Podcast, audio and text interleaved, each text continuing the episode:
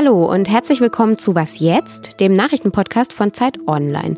Es ist Mittwoch, der 30. Juni. Ich bin Simon Gaul und ich reise heute in diesem Podcast nach Beirut, Sydney und München. Wir sprechen nämlich über die Wirtschaftskrise im Libanon, über die Rückkehr von Corona in Australien und über Seepferdchen in Bayern. Erst kommen aber wie immer unsere Nachrichten. Ich bin Christina Felschen, guten Morgen. Also im Moment ist natürlich bei allen Spielern irgendwie Todstille und äh, die Enttäuschung, die wiegt natürlich jetzt auch wirklich schwer. Und ich glaube, da müssen mal jetzt äh, vielleicht die eine oder andere Stunde vergehen, bevor man äh, ein paar Worte sagt oder so. So enttäuscht klingt Bundestrainer Jogi Löw nach dem Spiel gegen England. Die deutsche Fußballnationalmannschaft hat das EM-Achtelfinale 2 zu 0 verloren und scheidet aus. Damit endet Löws 15-jährige Zeit als Trainer der Nationalmannschaft ziemlich abrupt. Die Niederlande werfen Russland vor, Scheinangriffe gegen ein Kriegsschiff im Schwarzen Meer geflogen zu haben. Das Schiff war demnach südlich der von Russland besetzten Krim in internationalen Gewässern unterwegs. Die gefährliche Lage habe sich schon am Donnerstag vergangener Woche ereignet und insgesamt fünf Stunden gedauert, teilte das Verteidigungsministerium mit. Russland widerspricht dieser Darstellung.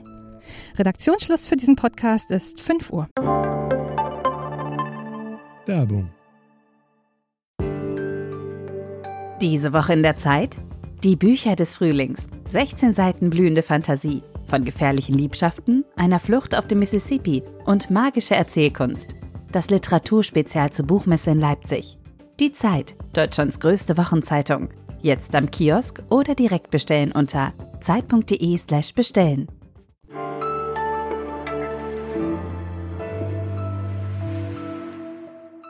Vor fast zwei Jahren, nämlich im Herbst 2019, da ist im Libanon eine Wirtschaftskrise ausgebrochen.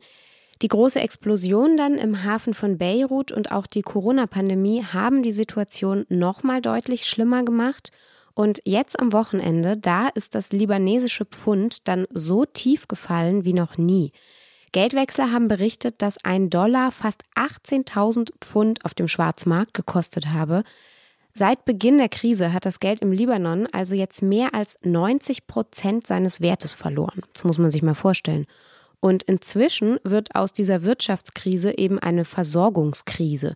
Jetzt kann man eben auch sehen, dass sich lange Schlangen vor den Tankstellen bilden, weil eben auch der Treibstoff langsam knapp wird. Viele Tankstellen machen nur noch für so zwei, drei Stunden am Tag auf, ansonsten bleiben die einfach geschlossen.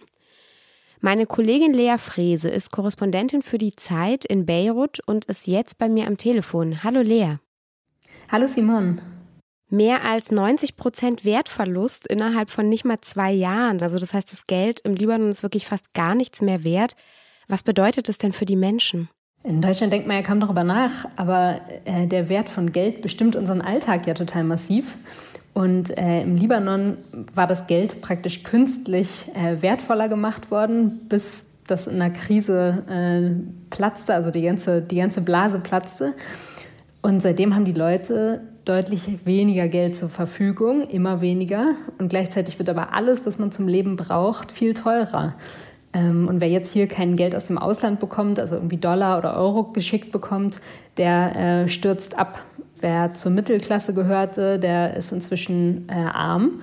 Und wer arm war, äh, der ist in großer Not.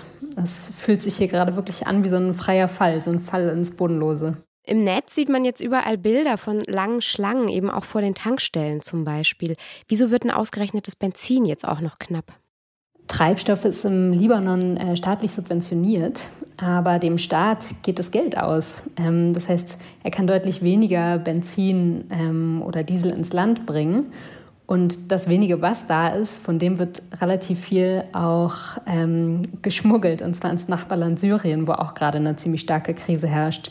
Also ja, für, für das Land hier ist das wirklich fatal, ähm, weil es nicht nur darum geht, dass Leute nicht mehr Auto fahren können, sondern äh, weil hier wirklich äh, alles auf das Auto oder, oder das Mofa angewiesen ist, weil es keine Züge gibt oder ähnliches. Aktuell jetzt hat das Land ja auch nicht mal eine Regierung, also die jetzige ist nur geschäftsführend im Amt. Das heißt, eigentlich kümmert sich ja auch gar niemand so richtig um dieses Problem jetzt. Wie soll das denn weitergehen? Das ist, glaube ich, aktuell das, was hier auch am meisten Verzweiflung auslöst. Es ist wirklich niemand in Sicht aktuell, der Hoffnung macht, der äh, irgendwie Aussicht darauf hat, hier die politische Führung zu übernehmen und dazu einen guten Plan. Äh, technisch wäre das gar nicht so schwierig, dem Land irgendwie aus dieser Krise zu helfen, zumindest aus der, ja, zumindest aus der größten Not. Äh, man müsste sehr viel reformieren, aber das wäre schon möglich. Nur äh, gibt es hier praktisch so eine politische Blockade im Moment. Und fürs Erste bleibt es, fürchte ich, äh, tatsächlich einfach bei diesem freien Fall. Danke dir. Das war Lea Frese aus Beirut.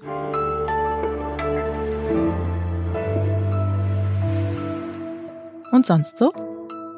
Während der Corona-Pandemie haben sich viele Kinder viel zu wenig bewegt. Bayern will die Kinder jetzt wieder in die Sportvereine locken und hat sich dafür auch was Kleines ausgedacht. Wenn ein Grundschulkind nämlich erstmals in einen Sportverein eintritt, dann übernimmt der Freistaat den Jahresbeitrag, den ersten. Allerdings nur bis zu einer Höhe von 30 Euro und eine Einschränkung gibt es auch noch. Der Verein muss gemeinnützig sein. Der Golfclub fällt also wahrscheinlich raus. Außerdem bezahlt Bayern den Kindern auch das Seepferdchenabzeichen. Dafür sollen alle Grundschulkinder und auch die Vorschulkinder einen 50-Euro-Gutschein bekommen zu Beginn des kommenden Schuljahres.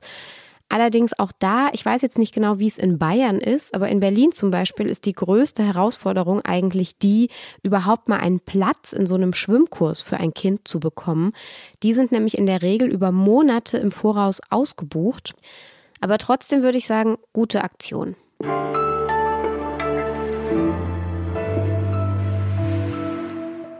Was ein Lockdown eigentlich bedeutet, das hatten viele Australierinnen und Australier wahrscheinlich schon wieder so ein bisschen vergessen.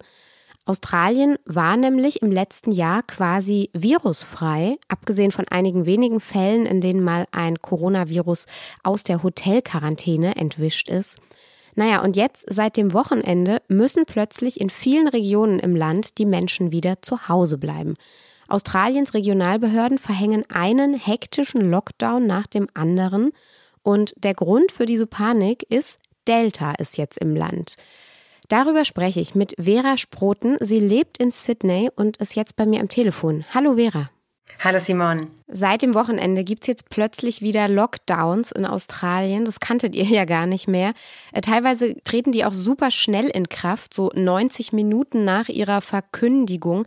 Warum sind denn die Regierenden so panisch plötzlich in Australien? Ja, das liegt daran, dass denen jetzt erst bewusst wird, wie schnell dieser Virus plötzlich in der Mutation grassiert. Die haben äh, vor knapp einer Woche den Delta-Erreger hier festgestellt bei einem Limousinenfahrer, der Flughafenpersonal transportiert hat. Und innerhalb dieser kurzen Zeit hat sich dieser Virus fast im ganzen Kontinent ausgebreitet, bis zu Goldminen im Norden von Australien, in den Westen des Kontinentes, in den äh, Osten nach ganz oben. Und die haben einfach Angst, dass denen das jetzt entgleitet. Die wollen auf jeden Fall die Oberhand behalten und deswegen greifen die zu radikalen Maßnahmen wie auch bei nur einem Fall knallharten Lockdown. Aber Delta breitet sich ja gerade in vielen Ländern auf der ganzen Welt aus. Warum sind genau in Australien die Menschen jetzt so super besorgt? Weil die eben so lange gar keine Fälle hatten. Ähm, das lag ähm, daran, dass die nach dem ersten, nach der ersten Viruswelle den Virus hier sehr, sehr schnell in den Griff bekommen haben und seitdem leben wir eigentlich ziemlich virusfrei in diesem Land, abgesehen von kleineren Ausbrüchen. Und das hat dazu geführt, dass sich hier viele in so einer trügerischen Sicherheit gewähnt haben. Wir hatten ja hier gar keine Einschränkungen mehr, keine Masken, die Bars waren alle wieder auf, die Geschäfte waren alle wieder auf. Das Virus, das war etwas, was draußen in der Welt passiert, aber nicht hier im, in Australien. Entsprechend wurde auch das Impfen vernachlässigt. Ähm, Im Moment sind nur sieben Prozent der Bürger geimpft, ähm, also vollständig geimpft. Weniger als 30 Prozent haben überhaupt die erste Dosis erhalten. Das wurde alles so ein bisschen ähm, belächelt. Ja, impfen, das kann man noch mal machen. Und insofern ist die Bedrohung real. Und was passiert jetzt mit der Impfkampagne? Glaubst du, das wird jetzt schneller vorangehen? Ähm, das wird auf jeden Fall schneller vorangehen. Viele Bürger merken eigentlich erst jetzt, wie ernst die Lage ist. Die ähm, unterstützen dieses harte Durchgreifen der Regierung, weil die einfach ihr normales Leben wieder haben wollen. Und ähm, die Leute merken jetzt, dass möglicherweise die Impfung das Einzige ist, was diesen Virus jetzt stoppt. Da war ein Fall auf einer Geburtstagsfeier, da wurden von den 30 Leuten 24 infiziert Sechs waren nicht infiziert und die hatten sich impfen lassen. Und solche Sachen ermutigen natürlich ähm, die Bürger jetzt, sich doch impfen zu lassen. Aber es gibt in Australien gar nicht so viel Impfstoff, oder? Nee, da hat die Regierung es ziemlich stark versäumt, frühzeitig ähm, genug Impfstoff zu kaufen, auch aus so einer gewissen Selbstgefälligkeit heraus, dass man da ja noch genug Zeit hat. Wie in vielen anderen Ländern haben die hier erst auf AstraZeneca gesetzt, dann haben sie umgeschwenkt auf Pfizer und davon ist im Moment noch nicht genug im Land. Die nächste große Lieferung wird wahrscheinlich erst im September kommen. Die Prognosen sind aber, dass möglicherweise erst im April nächsten Jahres ähm, die eigentliche Impfquote erreicht wird. Danke, Vera. Danke, Simon. Das war's mit Was jetzt am Morgen. Heute Nachmittag hören Sie dann hier an dieser Stelle meine Kollegin Pia Rauschenberger mit unserem Nachrichtenupdate. Bis dahin, wie immer, schreiben Sie uns an wasjetzt.zeit.de. Ich wünsche Ihnen einen schönen Tag und sage danke fürs Zuhören und natürlich Tschüss.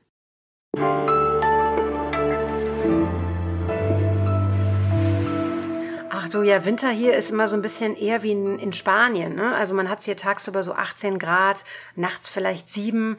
Es ist immer noch warm genug, um mit dem, mit dem Wetsuit, mit dem Neoprenanzug ins Wasser zu springen.